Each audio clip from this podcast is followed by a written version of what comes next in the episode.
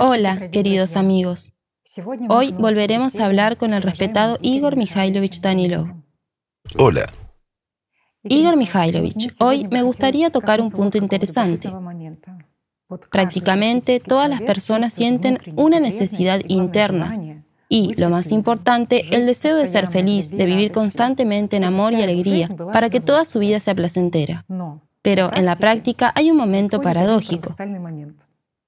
Por alguna razón, la vida de las personas en su mayor parte está llena de ansiedades y temores. Además, todos estos miedos y ansiedades consumen casi toda la vida de una persona, porque les dedica no solo unos minutos u horas, días, semanas, meses, sino que a veces les dedica muchos años. Y así resulta que, de hecho, el miedo le quita casi toda la vida a una persona. Pero, por supuesto, lo más lamentable es que el miedo le roba a la persona la vida espiritual. Y hoy me gustaría hablar y entender qué es el miedo y por qué tiene tanto poder sobre nosotros. ¿A quién y para qué es beneficioso que vivamos en constante temor? ¿Y es posible deshacerse de los miedos en general? ¿Cómo podemos hacerlo? Bueno, aquí está probablemente el primer momento sobre los miedos que me interesó. Juan Climaco dijo que un alma orgullosa es esclava del miedo. También dijo que los temerosos siempre son vanidosos.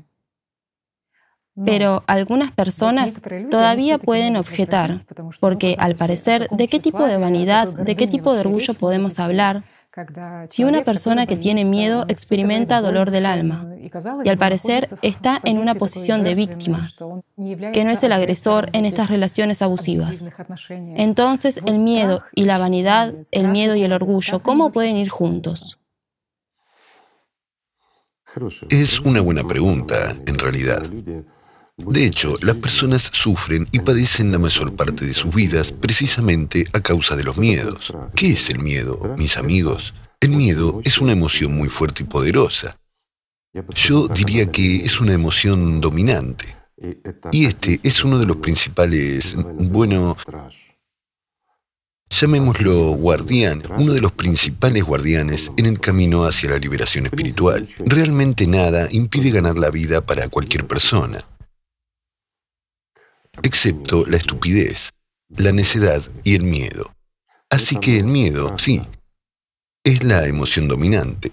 Pero, ¿qué es la emoción dominante? Aquí, eh, si lo consideramos, hay que analizarlo pieza por pieza, ¿sí? ¿Por qué tenemos miedo de algo toda la vida? No importa de qué se trate. Miedo de perder el trabajo, miedo de terminar una relación, miedo de... Bueno, tenemos miedo de todo. ¿Quién produce miedo? La conciencia.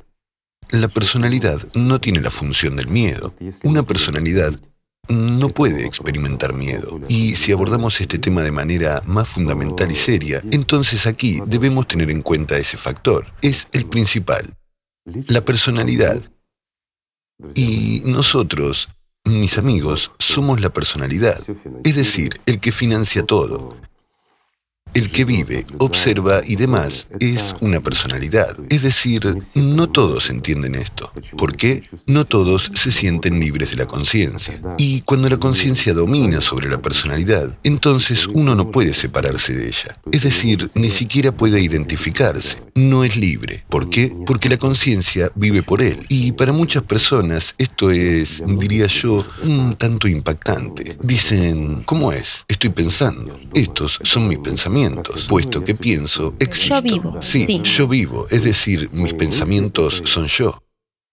Está lejos de serlo, amigos. Esto lo dicen aquellas personas que nunca se han comprometido realmente con las prácticas espirituales.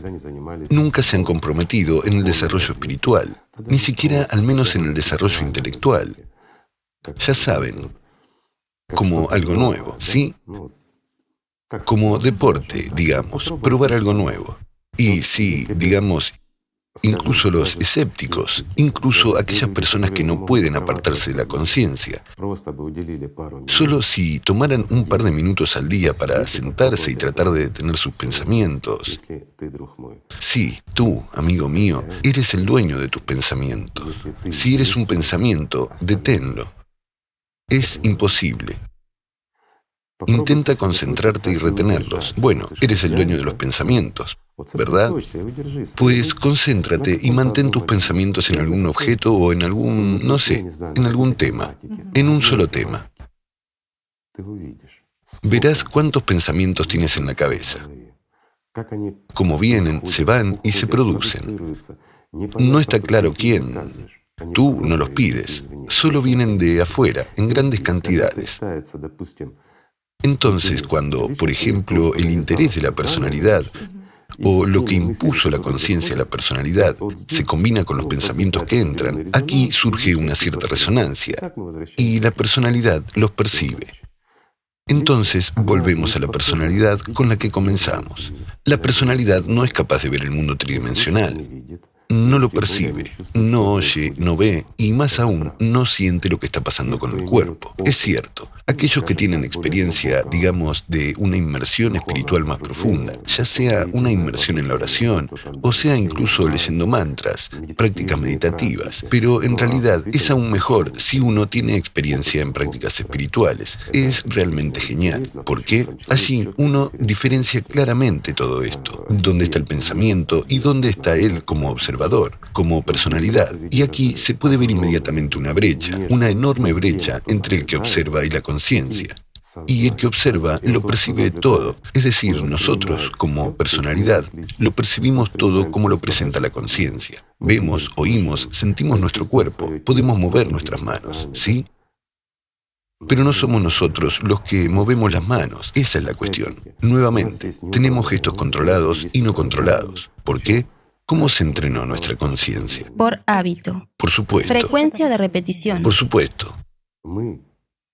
Nosotros como persona, es decir, como personalidad, no estamos, digamos, en esta estructura de campo. E incluso la personalidad, que es más sutil, está entre la sexta y la séptima dimensión, digamos, mientras que nuestra conciencia está en la cuarta. Bueno, imaginen, qué abismo puede subir en personas desarrolladas, que se desarrollaron más, es decir, no necesariamente en la dirección espiritual, sino también en la mágica. Es decir, cuando se presta mucha atención a la conciencia y la atención es la energía de vida para ella. Entonces, cuando se presta mucha atención al desarrollo de, digamos, nuestra conciencia y nos enfocamos, nos involucramos, no sé, en algunas técnicas, prácticas, estados de oración, no importa nos desarrollamos a nosotros mismos, no solo como personalidad, si lo practicamos correctamente, sino también a la conciencia, es decir, enfocándose hacia adentro, profundizando, separándose del cuerpo. Ahora hay una gran variedad de prácticas y técnicas, incluidas las meditativas, varios grupos de autodesarrollo y todo lo demás. Es decir, la misma hipnosis, digamos, muchas, muchas otras cosas que contribuyen al desarrollo de nuestra conciencia. Es decir, cuanto más absorbe nuestra atención, cuanto más se centra en sí misma, más se desarrolla hasta la sexta dimensión. Esto es cierto en las personas que practican la magia y están muy desarrolladas.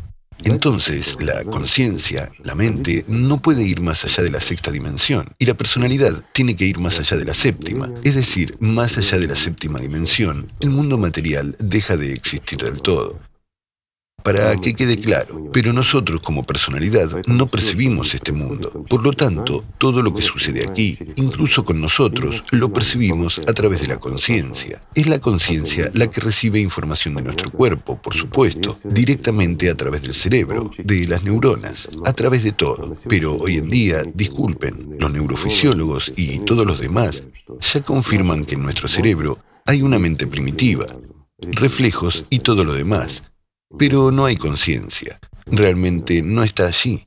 No profundizaremos mucho aquí. Hemos hablado mucho de eso. Los médicos hablaban mucho de ello. También cuando prácticamente no hay cerebro, la conciencia sigue como estaba y no se ve afectada.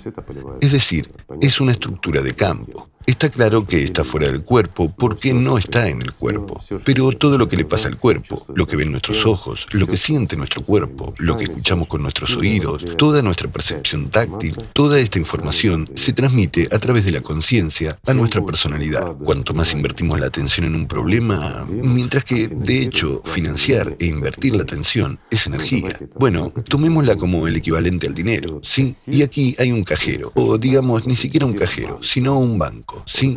Esta es la personalidad.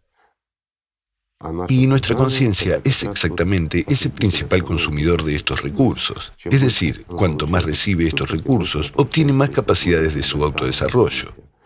Cuanto más fuerte se vuelva nuestra conciencia, más activa y libre será nuestra subpersonalidad si no nos convertimos en seres espiritualmente desarrollados. Pregunta, ¿por qué lucha la conciencia? ¿Por nuestro desarrollo espiritual?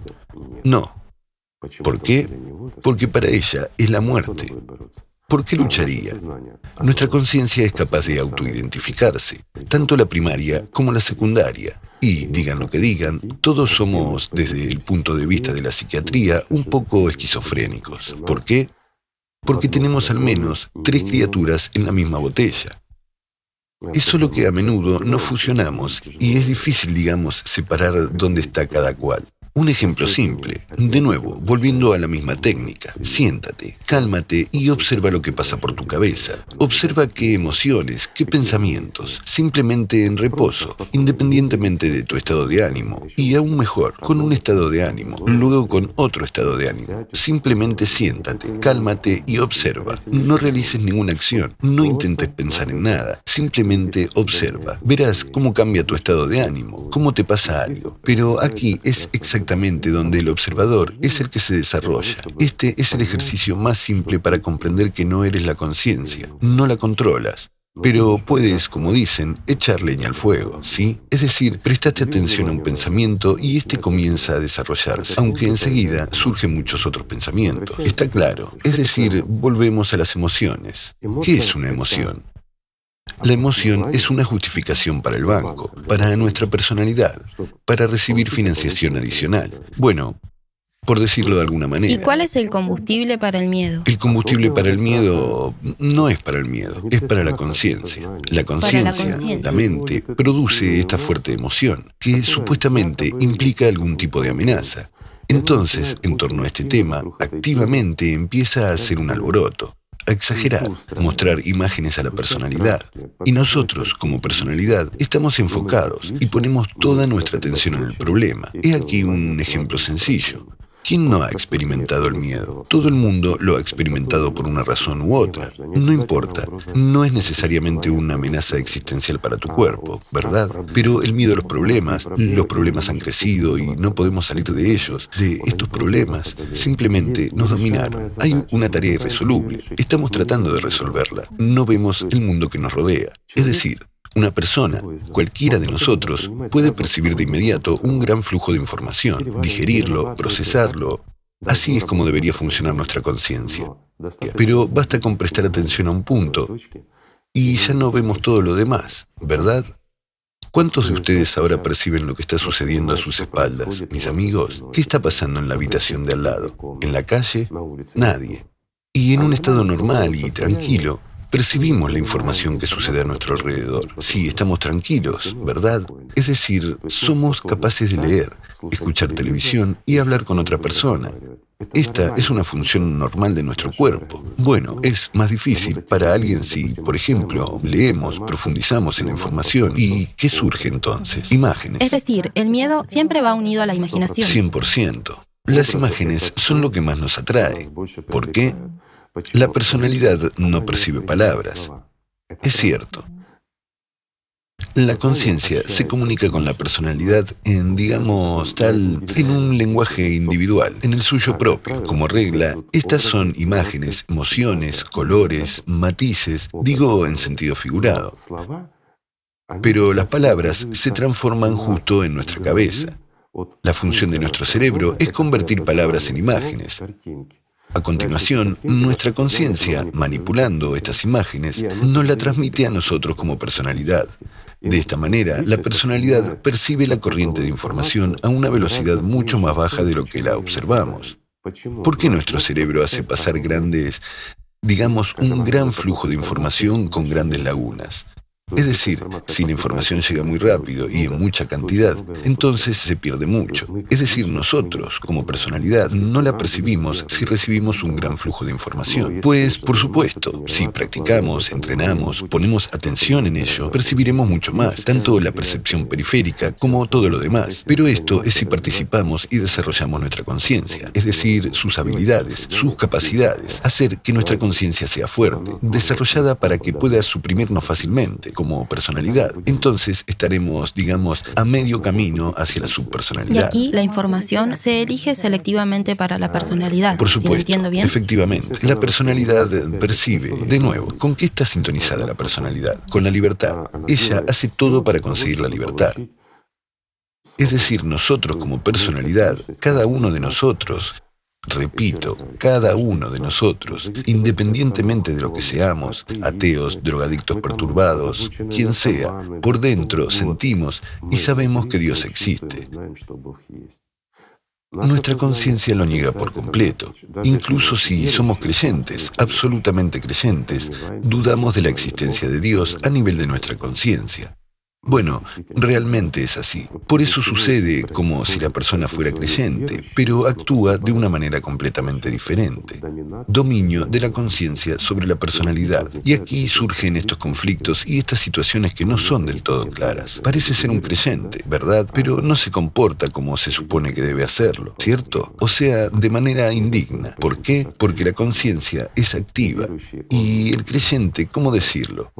Cree, pero duda. Está más preocupado por la vida material, es decir, una persona que no aspira al desarrollo espiritual, sino que simplemente crea esa imagen. ¿Por qué?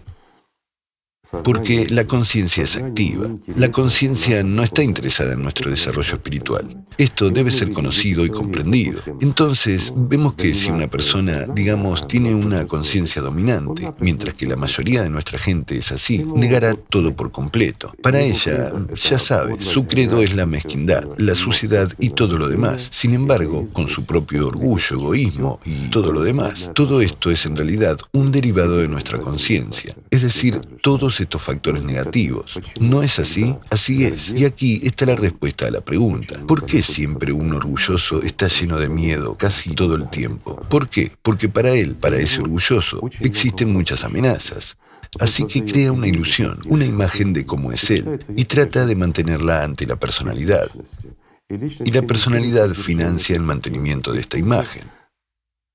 E inmediatamente una orden pasa de la conciencia a la personalidad o más bien no una orden, sino una imagen de que hay una cierta amenaza para nuestro orgullo formado por la conciencia.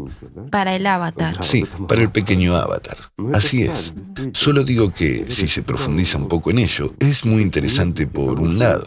Tal vez alguna vez analicemos todo eso.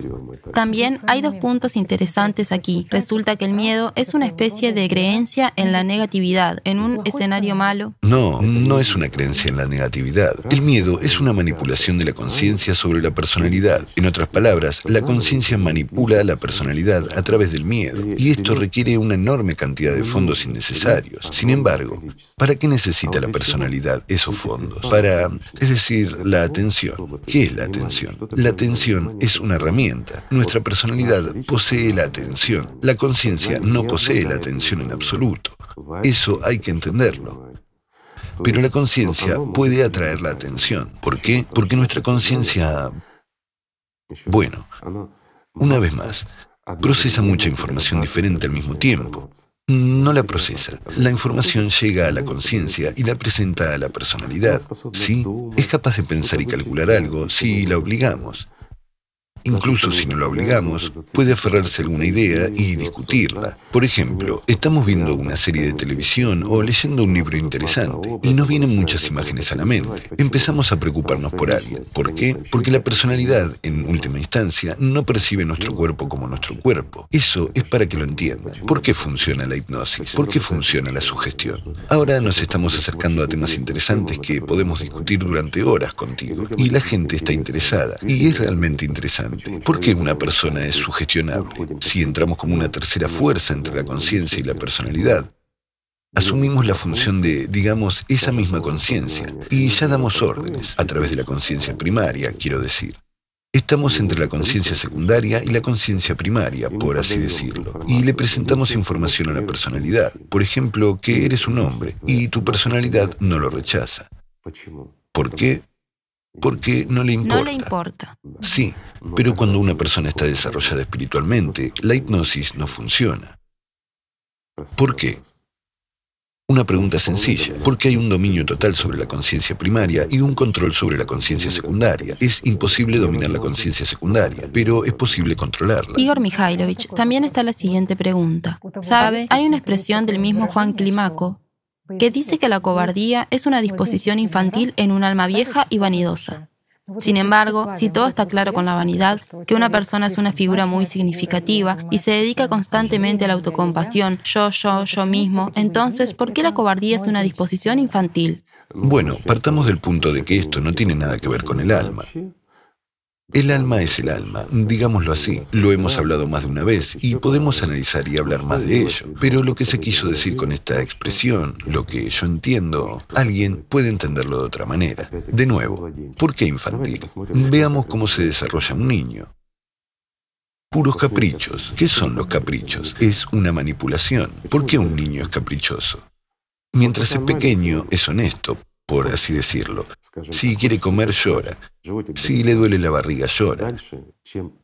Después, cuanto más se desarrolla su conciencia, más se desarrolla en él un manipulador. ¿No es así? Es decir, quiere algo y trata de encontrar la manera de forzar a sus padres, a los adultos, digamos, a cumplir lo que quiere para conseguir. exactamente lo deseado. Y solo miren, a menudo los niños un poco malcriados, digamos, en cuanto los adultos hablan y prestan atención a los demás, el niño interfiere necesariamente en la conversación y empieza a llamar la atención sobre sí mismo. ¿Por qué? Porque un niño siempre se esfuerza por llamar la atención sobre sí mismo, sobre su persona. Es una pregunta sencilla. Los que conocen a Latra saben la respuesta, mientras que los que no la conocen no podrán responder. Aquí, ya sabes, comenzarán los juegos de psicología o algo más, mientras que en realidad es la atención. La atención es la energía que se transmite de una persona a otra, y así sucesivamente. Es lo más valioso que hay aquí. No la atención en sí, sino lo que hay detrás de la atención, digamos. La atención es como la electricidad. La usamos y no sabemos lo que es. Lo mismo ocurre con la atención. La usamos, todos luchamos por ella. Cada uno de nosotros lucha por ella pero no sabemos lo que es. Mientras tanto, es exactamente esa energía la que puede sostener funcionalmente, digamos, y contribuir al desarrollo de nuestra conciencia. Y esta es la energía que, a través de que, utilizándola adecuadamente, podemos ganar la vida eterna. Esto es realmente así. Detrás de esa energía, detrás de nuestra atención, está Alat. Por eso existe esa lucha por la atención. Observemos cómo se comportan los animales. Inviertan la atención, hagan un experimento, empiecen a invertir la atención. Dos animales, por ejemplo, dos gatos o dos perros, invierten la atención en uno de ellos y no invirtieron en el otro. Ignórenlo por completo, ignórenlo a nivel de conciencia, no lo noten, verán cómo se comporta. Así que estos son experimentos que se han llevado a cabo muchas veces y todos ellos confirman que todo el mundo busca la atención. Por lo tanto, ¿cómo se comportan esos egoístas? Siempre atraen la atención no es así. Como los niños. Por supuesto. Tomemos la categoría de personas que sufren de depresión. ¿Qué es la depresión? De nuevo, es el consumo de la atención de los demás. La autocompasión. Por supuesto, es la manipulación de la conciencia sobre la personalidad. ¿No es así? Bueno, y muchos otros factores. De hecho, solo los egoístas sufren de depresión. Los demás no sufren. La mejor cura es la terapia de trabajo. Hace algo especialmente en beneficio de la gente y la depresión desaparece inmediatamente. ¿No es cierto? Todo el mundo lucha por la atención. ¿Por qué la gente se aferra tanto al poder? Por favor, contéstenme, amigos míos. Entiendo, ahora empezarán con dinero, atención o algo más. La atención es la clave, es decir, ellos. Cuanto más superior es el poder, más populares son, más se habla de ellos y más atención atraen. ¿Y quién persigue la atención de la gente? Una futura subpersonalidad, ¿no es así? Y ahí es donde está la diferencia. Si miramos a las personas populares, no importa cuáles, y ya son, digámoslo así, prácticamente una subpersonalidad durante su vida. Drenan nuestra energía. ¿Hay alguna diferencia? La hay. Cuando hay otras personas que dan esa energía y la diferencia es enorme, entonces queremos mirarlos. Nos atraen, nos llenan. Al mirar a una persona popular, digamos, no nos quedamos vacíos, como deshidratados por dentro, sino que nos llenamos. Por lo tanto, esta persona da energía, pero ¿puede ser un político, un actor o cualquier otra persona? Por supuesto que no, no puede. Todos los sacerdotes deberían ser así, subrayo, todos ellos. Hoy en día, por desgracia, todo es exactamente lo contrario. Incluso cuando escuchamos a sacerdotes famosos de, digamos, una u otra religión, ¿qué observamos? Que después viene el vacío y muchas dudas. Es decir, la actividad de nuestra conciencia. Si bien hay, digamos, quienes la llenan, no los vamos a promover, digamos, los que los conocen si saben. Los hay en el cristianismo, en el islam y en otras religiones. Entonces, al escucharlos, se te llena. ¿Por qué? Porque son personas que viven con Dios en su alma y lo comparten. Hay una gran diferencia.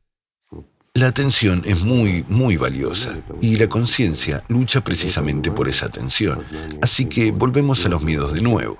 Por eso lo hemos explicado durante tanto tiempo, para que se entienda por qué la atención es valiosa. ¿Cómo puede la conciencia engañar a la personalidad y tomar más? Hay una amenaza para la existencia del cuerpo. Mientras tú, como personalidad, no eres libre todavía, no estás desarrollado todavía, tienes que evolucionar, salvarte y ganar la vida espiritual. Entonces, ¿qué harías? Preservar. Tienes que tomar medidas de emergencia, es decir, preservar tu cuerpo, mantener alguna importancia, utilidad o algo más.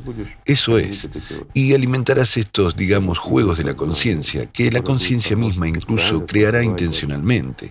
Creará deliberadamente las condiciones más duras y un montón de problemas a través de los cuales simplemente ordeñará a la personalidad para resolver estos problemas. Esto es así. Muchas personas cometen crímenes sin siquiera por qué lo hacen. Después se arrepienten y comprenden por qué lo hicieron. Estos son juegos de la conciencia. Es una conciencia incontrolable sobre una personalidad fuerte. Subrayo, sobre la fuerte. Si la personalidad es fuerte, amenaza a la conciencia. Y desde el principio la conciencia comienza a crear varias intrigas. Empuja a la personalidad al camino equivocado y la manipula. Lo mismo ocurre con los miedos. Todo el mundo vive con miedos. Pocas personas tienen paz.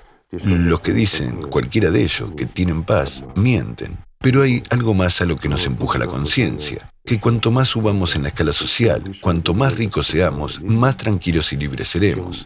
Muéstrame al menos una persona rica que viva tranquila y feliz. Tiene mil veces más preocupaciones que nosotros. Digamos, la gente común y corriente.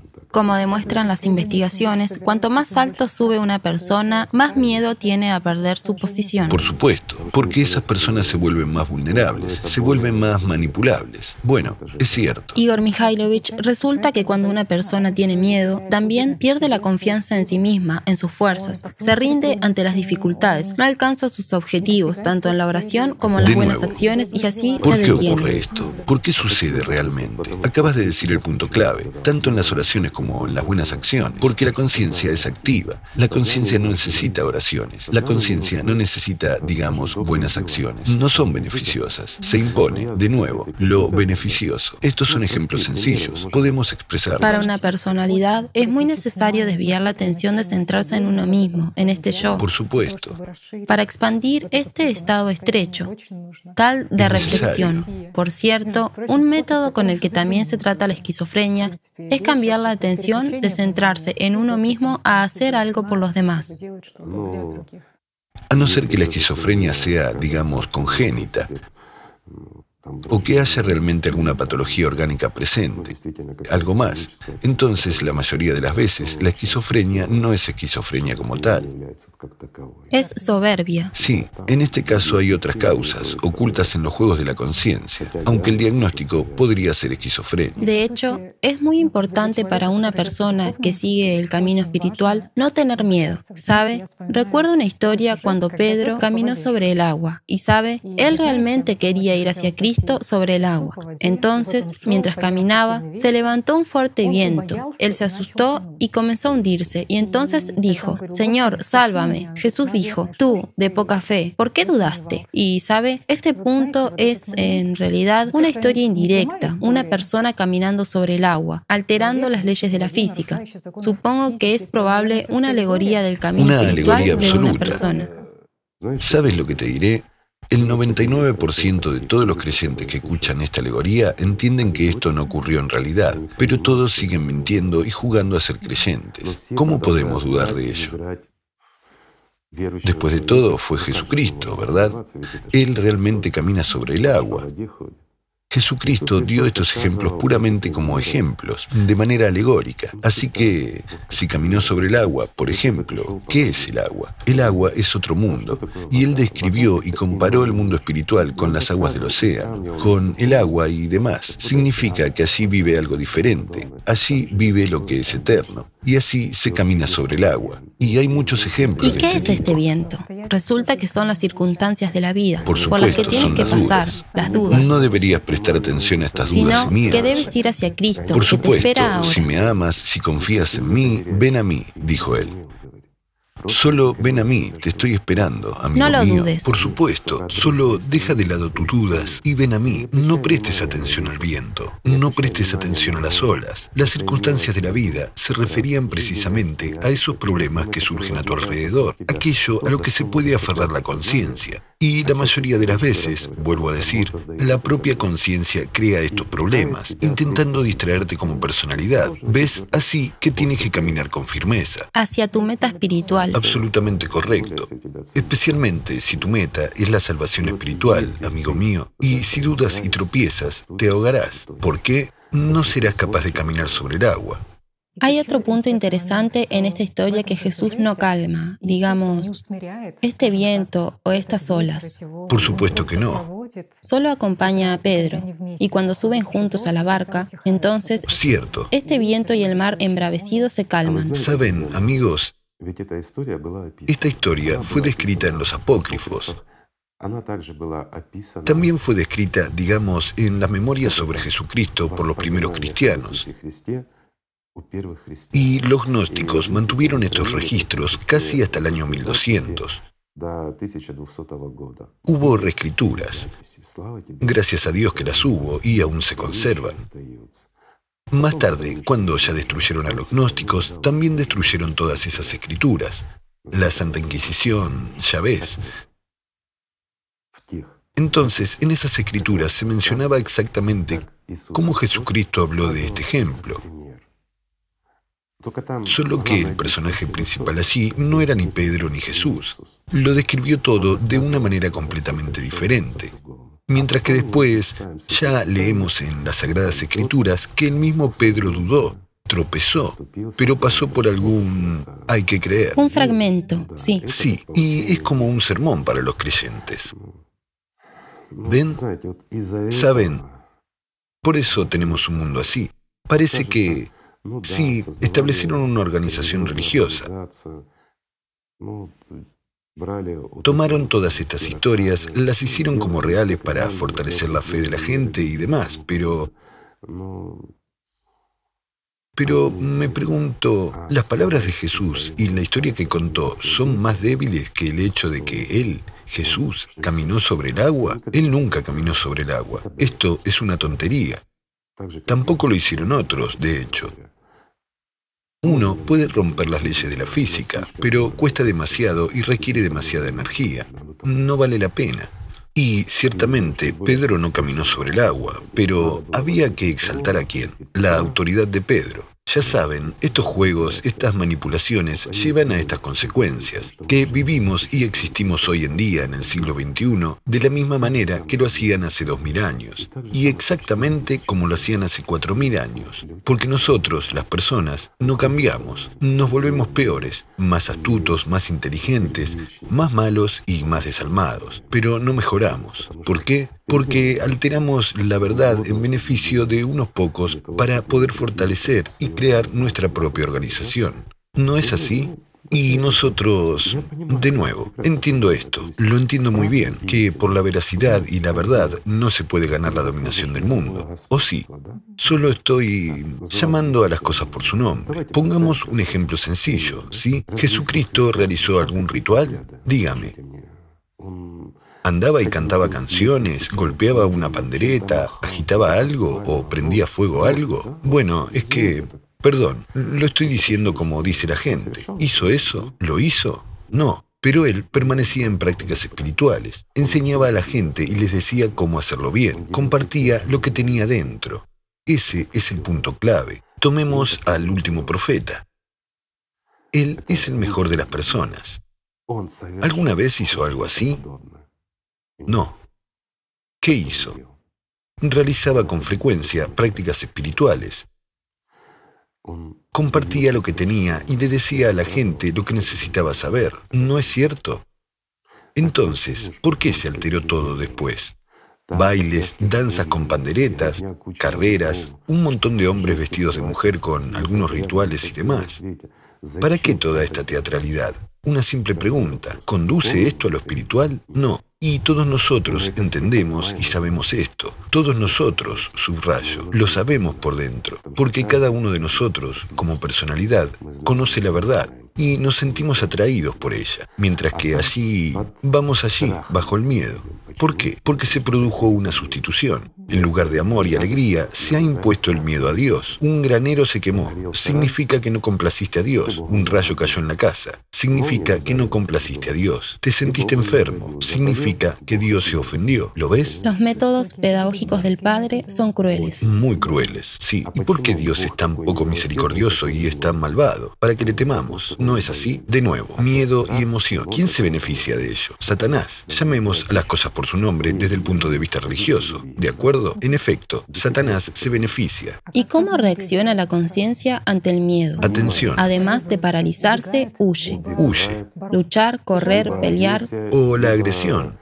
O la inacción o la huida, como tú dices. O luchar contra Dios. Por supuesto. Y de nuevo, si una persona no puede luchar, sin embargo, puede resistir. ¿Qué origina eso? A los luchadores contra Dios. ¿No es así? ¿Qué originó eso? Muchos herejes. ¿No es así? Lo es.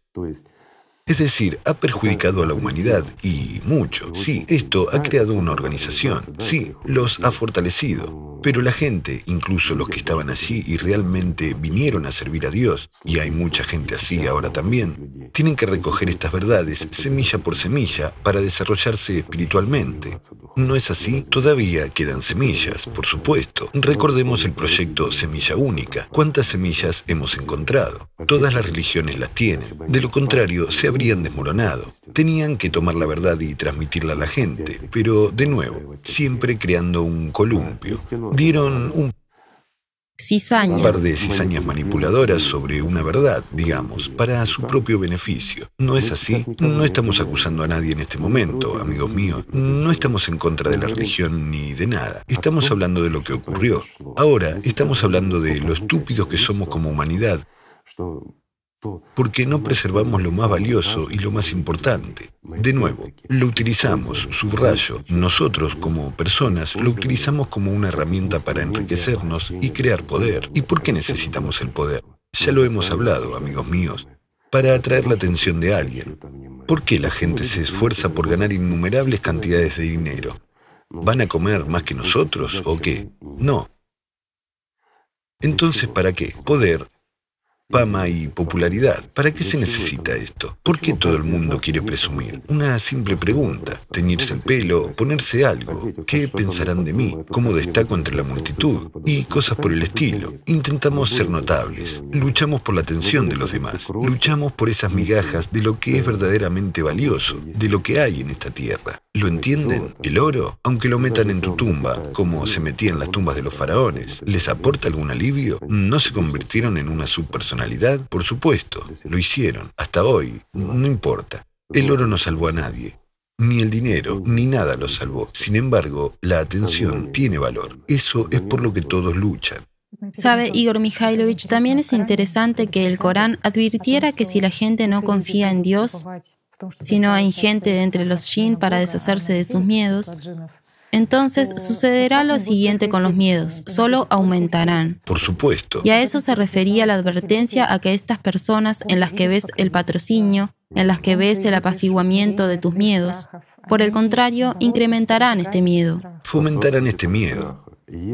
Si realmente tratas de encontrar la salvación a través de las personas, confiando en ellas y depositando tus esperanzas en ellas y no en Dios, tus problemas no harán más que aumentar. porque Esas mismas personas a las que, como se dice, rezas, esperando la salvación, en realidad aumentarán eso.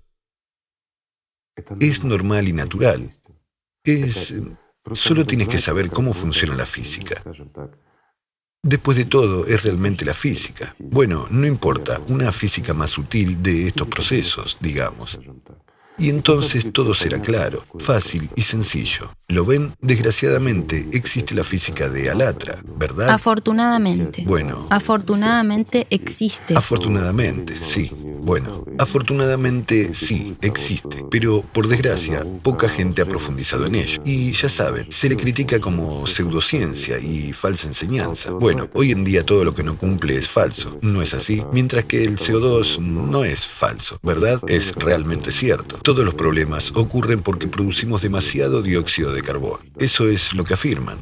Igor Mikhailovich, si volvemos al tema del miedo, ¿Qué aspecto me interesó y sorprendió en su momento? Sabe, si destacamos el discurso directo de Jesucristo,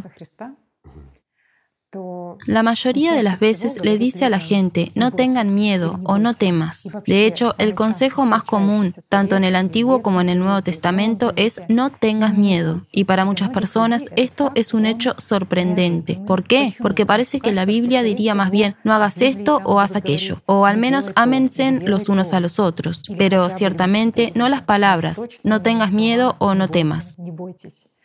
¿Por qué Cristo se centró en este punto? Prestó mucha atención. Prestó mucha atención. No obedezcas a Satanás. Lo traduzco. No tengas miedo y no te preocupes. Ocúpate de lo principal, amigo mío. Entonces todo irá bien. No temas. No desperdicies el poder que te fue dado para salvarte y ganar la vida en cosas mortales, en juegos de tu conciencia. No lo hagas. Inviértelo según el propósito. Entonces lo tendrás todo. De nuevo, ¿cuántas parábolas contó Jesucristo? ¿Sobre qué y cómo debes gastar? Pues bien, nos lo estamos perdiendo. Y hay tantos consejos, incluso los santos padres hablaron de este mismo temor y de las imágenes que surgen en la cabeza. En particular, Máximo, el confesor, dijo que no hay que tener miedo de esas imágenes espantosas, porque todo este vacío solo hay que convertirlas en nada. No existe. Es un engaño, es un juego. Y si superas esta imaginación, estas imágenes, también superarás al que origina estas imágenes. Las crea, sí. quien te envía estas imágenes. Y esos santísimos padres, practicantes, digamos, que realmente ganaron la vida, dicen la verdad. ¿Qué dicen y de qué hablan? De la experiencia real. ¿De qué más hablan? Sobre Alatra. No es así porque la verdad es una y el camino es uno. Y digan lo que digan, esto es efectivamente así. Aquí voy a divagar un poco. Dicen que somos una secta tan extraña que ha recogido un poco de todo y les está tomando el pelo, amigos. El Islam, el cristianismo y todo junto. Sí. sí, exactamente. Con respecto a Alatra, dejemos de lado todas las tonterías impuestas y veamos por qué es así. Al fin y al cabo, en realidad lo que está en la base de Alatra, lo que Alatra describe, está presente en todas las religiones. Esa verdad en la que se basan todas las religiones, todas las instituciones religiosas y todo el sacerdocio. ¿Por qué? Si simplemente eliminamos de sus religiones todo lo que no está en Alatra, veremos que han quedado un par de páginas, y ese par de páginas son más que suficientes para engañar a la gente durante miles de años. Así de fuerte es la verdad. Esto es a lo que me refiero. Sabe Igor Mikhailovich, la verdad es tan fuerte, pero la oposición a la verdad también es fuerte. Por supuesto, tiene que haber oposición. ¿Por qué? Porque la verdad es aterradora. Enfurece a los demonios y asusta la conciencia. Esto es realmente así. Por lo tanto, los mentirosos perciben muy mal la santa verdad. Eso es cierto. ¿Por qué? La conciencia tiembla ante la verdad porque pierde poder. ¿Y qué da la verdad? Da el despertar. ¿Cierto? Un impulso de atención que va del alma al alma. Despierta la personalidad y la gente lo siente y lo entiende. Esto es verdad. En cuanto a las mentiras, solo confunden a la mente y refuerzan la posición de la conciencia. Digamos que las mentiras elevan a una persona en sus ilusiones a algunos pedestales donde no se encuentra de hecho. Mientras que, si nos enfrentamos a la verdad, es la conciencia la que, formando una imagen falsa de la persona, la entierra viva. Ese es el problema. Es decir,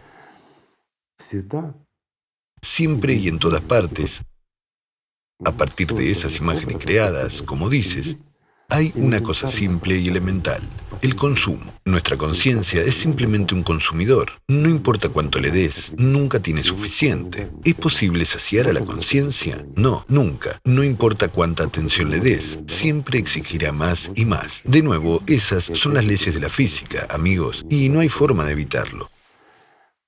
Solo hay técnicas simples y elementales, como dijo Jesucristo. No tengas miedo. Ámense los unos a los otros, no tengan miedo y sigan el camino recto, sean firmes en su paso y la puerta se abrirá delante de ustedes. No se abrirá, sino que ya está abierta. Dios nunca cierra la puerta delante de los que le aman.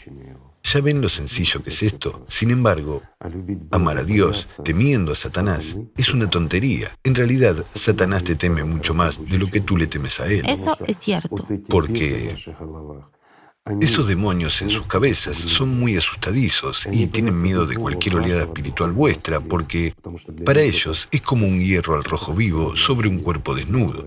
Esto es cierto. Bueno, hasta que no adquieres experiencia personal no entenderás esto, pero gracias a Dios mucha gente, muchos de nuestros amigos ya tienen esta experiencia, sienten, saben y comprenden esto. Sí, la conciencia es fuerte. Sí, a menudo perdemos pero perdemos batallas menores. Sin embargo, la tarea principal es ganar la guerra, amigos míos. No se desesperen. Después de todo, la conciencia te cautiva, te distrae y te atrae. Y después es la conciencia la que te reprocha. Dice, mira qué inútil eres, no puedes. Bueno, ¿de qué espiritualidad estás hablando? Nunca verás un resultado, nunca te convertirás. Te convertirás, amigo mío, te convertirás. Estás obligado a convertirte en un ángel. Ese es el sentido de tu existencia. Todo lo demás no tiene sentido. Todo, la familia, los seres queridos, los amigos, todo es temporal. Todo lo que tenemos y todo lo que valoramos en este mundo material, todo se nos da en préstamo. No podemos usarlo. No hay valor más alto aquí que tu vida, amigo mío. La verdadera vida. Y esa es la verdad. Debes convertirte en parte del mundo espiritual. Entonces tu existencia tendrá sentido. No hay otro significado y no puede haberlo. Esa es la esencia misma y esa es la verdad. Esto es lo que teme la bestia que llevas dentro, la que te distrae, amigo mío, la que te obliga a ser como ella, que te convierte en su copia. Pero tienes derecho a elegir algo diferente. Tienes el derecho de ascender volando, mientras que la bestia nunca volará. Ese es el sentido de nuestra vida. Es tan profundo y grandioso, Igor Mikhailovich, porque es realmente cierto. Es verdad. La verdad siempre es sencilla y es genuina. ¿No es eso de lo que hablaban las grandes personas? La gente dirá de nuevo. ¿Por qué siempre nos apoyamos en los grandes, en Jesucristo, en el profeta? No por lo que dice la conciencia. Pero solo para enfatizar que les han robado miles de años, amigos, porque los grandes vinieron y dijeron la simple verdad. Pero después la conciencia humana nos robó esa verdad a los demás. ¿Por qué? Porque ya saben por qué. Porque la verdad otorga libertad y quita poder a Satanás. Por eso esos mismos santos siempre han sido perseguidos y odiados por los demonios. ¿No es así? Lo es. Ese es el sentido de nuestra existencia aquí, o servir a Satanás, o estar a la altura de Dios. Y aquí es donde pueden preguntar, ¿qué significa estar a la altura de Dios? ¿Ser como Dios? No, nunca podremos ser iguales a Dios. Dios es todo el mundo espiritual, es la infinidad y la omnipresencia, mientras que estar a la par significa ser igual entre los iguales, entre los dignos. Esto es lo que siempre pidió el profeta, el último profeta y el más grande de las personas. Nunca me cansaré de repetir que Él es el más grande de entre la gente y que después de Él nunca ha habido ni hay un hombre tan digno. Esto es cierto. Igor Mikhailovich, si hablamos sobre la vida del profeta, sabe, en el momento en que el profeta tuvo un encuentro con Gibrail, fue a ver al primo de su esposa. Ese hombre se llamaba Waraka, era árabe, pero era cristiano, adoptó el cristianismo en los días del paganismo y le contó lo que le había sucedido. Waraka dijo, fue Gibrail quien vino a ti, pero también dijo una cosa muy interesante. Dijo, es una pena que no sea joven y que no pueda ayudarte en el momento en que seas desterrado por tu pueblo. Y el profeta dijo, espera, ¿mi gente me va a desterrar? Y Waraka dijo, sí, lo harán, porque sea quien sea que venga con lo que has venido, la gente siempre tendrá mala actitud y lo tratará con hostilidad. ¿Y sabe Igor Mikhailovich? Me pregunté durante mucho tiempo por qué la gente era hostil. y digamos perseguía a Jesucristo y al profeta. Ya sabe, incluso vamos a tomar su vida. Digamos, mis amigos y yo estuvimos hace poco pensando en este tema. Francamente estuvimos hablando de cómo en realidad una persona puede vivir como vive usted estando constantemente y yendo a cada momento como al filo de la navaja. No son solo palabras ahora porque a mucha gente le puede parecer desde fuera que su vida es muy fácil. Incluso en las conversaciones algunos le envidian porque tiene tanto respeto de la gente y que tanta gente le quiere, pero no ven el otro lado de su vida, que esta vida, perdón, es horrible y terrible porque en el momento en que tanta gente le escupe por la espalda, cuando tanta gente le echa barro, cuando tanta gente le traiciona, los que se llamaban amigos, cuando tanta gente quiere quitarle la vida, porque en realidad lo que se puede decir al respecto, incluso desde que nos conocimos, conozco muchas ocasiones en las que su vida estuvo en peligro. Y literalmente, por algún milagro, su vida se salvó y usted está con nosotros. Y usted sabe, Igor Mikhailovich, yo honestamente no entendía cómo es posible. Después de todo, ¿qué le motiva a actuar así? No recibe ninguna compensación en este mundo, no tiene poder en este mundo, no tiene dinero en este mundo. ¿Para qué sirve todo esto? Esto no puede ser entendido por la conciencia ordinaria de una persona común. ¿Por qué? ¿Por qué puede morir en cualquier momento? perdón por el capricho de algunas personas. Ahora sé que hay otro lado de su vida, su verdadera vida. Pero aún así, si hacemos la pregunta desde una perspectiva de la conciencia humana común y corriente, Igor Mikhailovich, ¿cómo es para usted estar en este mundo? ¿Tiene miedo? La conciencia tiene miedo, por supuesto. La conciencia tiene esa función de temer por sí misma. Pues bien, mi conciencia no tiene suerte, siempre tiene miedo. En cuanto a mí, les diré honestamente, amigos, que hoy Difícilmente encontrarán una persona más feliz que yo.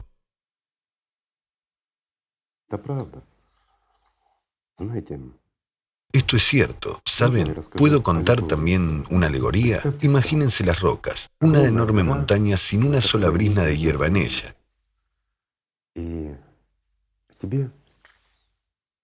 Y tu jefe directo te dice, ve y conviértela en un jardín floreciente. ¿Te lo imaginas? Llegas y miras. Hay una montaña donde no hay tierra. Pero después va apareciendo una flor aquí, otra allá. Y admiras este Edén, este jardín floreciente. Dime, ¿es una mala vida hacer que lo muerto se convierta en vivo? Es una simple pregunta. En cuanto al lado humano ordinario,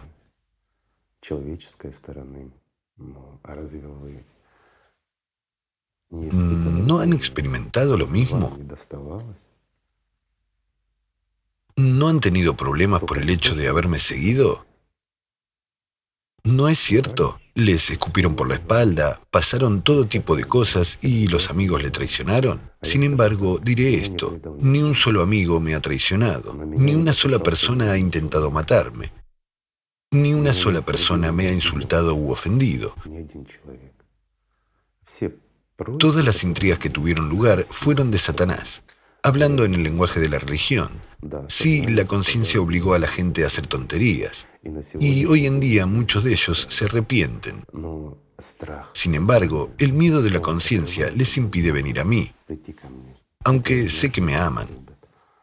¿Por qué? Porque yo los amo. Esto es verdad. Esta es la esencia. ¿Entiendes? Todos somos humanos. No hacemos cosas malas desde el alma. Pero a veces hacemos cosas malas cuando la conciencia tiene poder sobre nosotros. ¿No es así? Bueno, esto es la conciencia. Hay un ejemplo sencillo, lo he mencionado. Varias veces vinieron a mí personas a las que se les pidió que me hicieran algo malo, algo muy malo, no importa. Sin embargo, al ser profesionales, inmediatamente comienzan a examinar el objetivo, por así decirlo. Entonces vinieron y dijeron, no podemos hacer eso.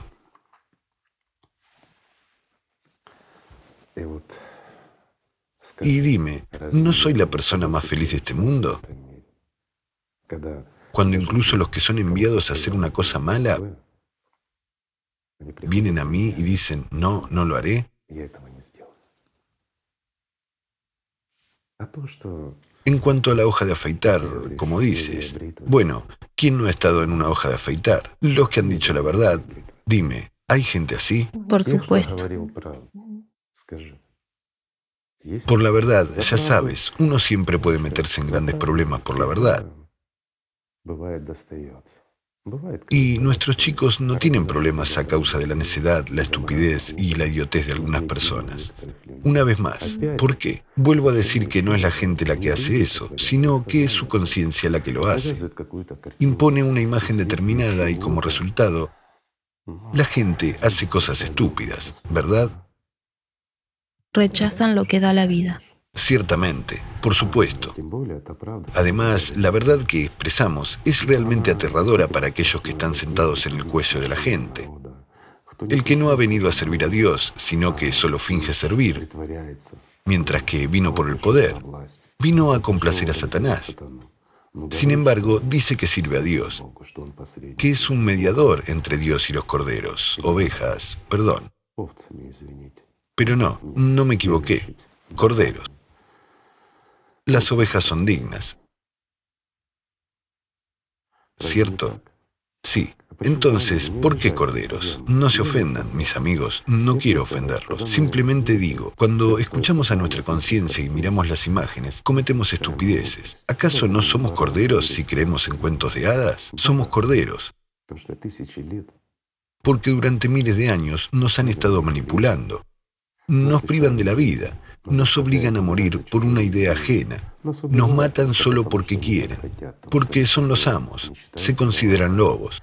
¿No es así? Así es. Pero nosotros somos seres humanos. Y saben, si una persona logra la vida, si alcanza la libertad interior, no le importa lo que esos lobos le hagan a su cuerpo. Pero hay un pero. Los lobos nunca llegarán donde vuelan los ángeles. Se condenan a sí mismos a la muerte incluso por sus propios actos malvados. Al escuchar a la conciencia y cometer una estupidez, una persona se priva del futuro, se priva del amor, se priva de la vida. Díganme, ¿la vida sin amor, incluso aquí, es realmente útil? ¿Qué sentido tiene? En los tormentos. ¿Estar sometido al miedo en servir a alguien en alguna parte? No a Dios, sino a algunas personas que tienen una falsa idea de sí mismas. Cumplir sus caprichos, ser un siervo dependiente, incluso sin una perspectiva de futuro. ¿Qué sentido tiene agotarse en este cuerpo pudriéndose poco a poco? Al fin y al cabo, Dios lo ha creado de tal manera que nuestro cuerpo se marchita, envejece y se destruye. A diferencia de otros animales de este planeta, que conservan su vida y se hacen más fuertes. ¿No es cierto? Tomemos un erizo de mar. De hecho, existe casi eternamente. Incluso a lo largo de los años, subrayo, su función reproductiva solo se fortalece, a diferencia de algunos bípedos. Y no solo los bípedos, sino también todos los animales. ¿Acaso es difícil para Dios hacer algo en lugar de nosotros? No es difícil. Pero entonces, ¿qué sentido tiene la idea misma si Dios lo hará todo en lugar de nosotros?